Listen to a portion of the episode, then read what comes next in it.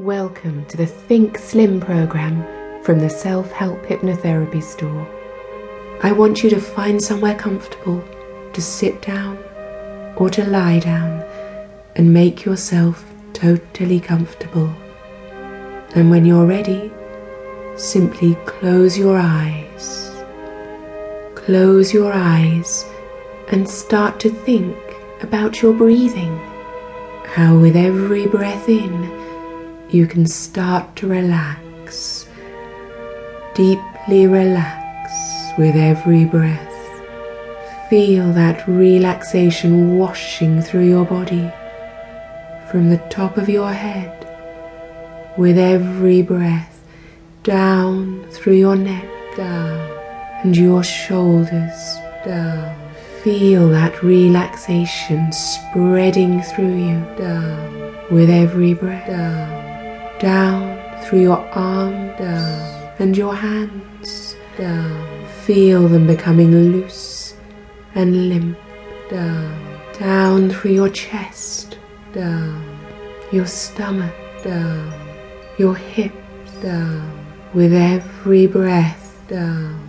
Feel that relaxation washing down through you, down, down into your legs, down Feel all your muscles becoming limp and loose down. The muscles in your thighs down and your calves down and all the way down to your feet down and your toes with every breath feeling so totally relaxed, relaxed and calm and in your mind, in your unconscious mind, I wonder if you have begun yet to drift, to drift deep, deep down, deep, deep down to a place where you will feel so at ease, so comfortable, so positive so open to new thoughts and ideas, relaxed and calm. And as I count down,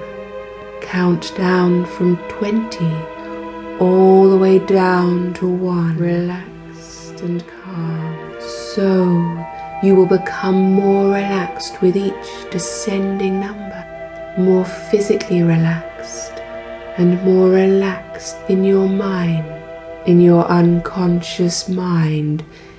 Deep in your unconscious mind, you will hear everything I say, even as you drift, drift deeper and deeper down, relaxed and calm. 20, 20. and with every number, twenty, you will become more and more relaxed. Twenty, and drift deeper and deeper down, drift down.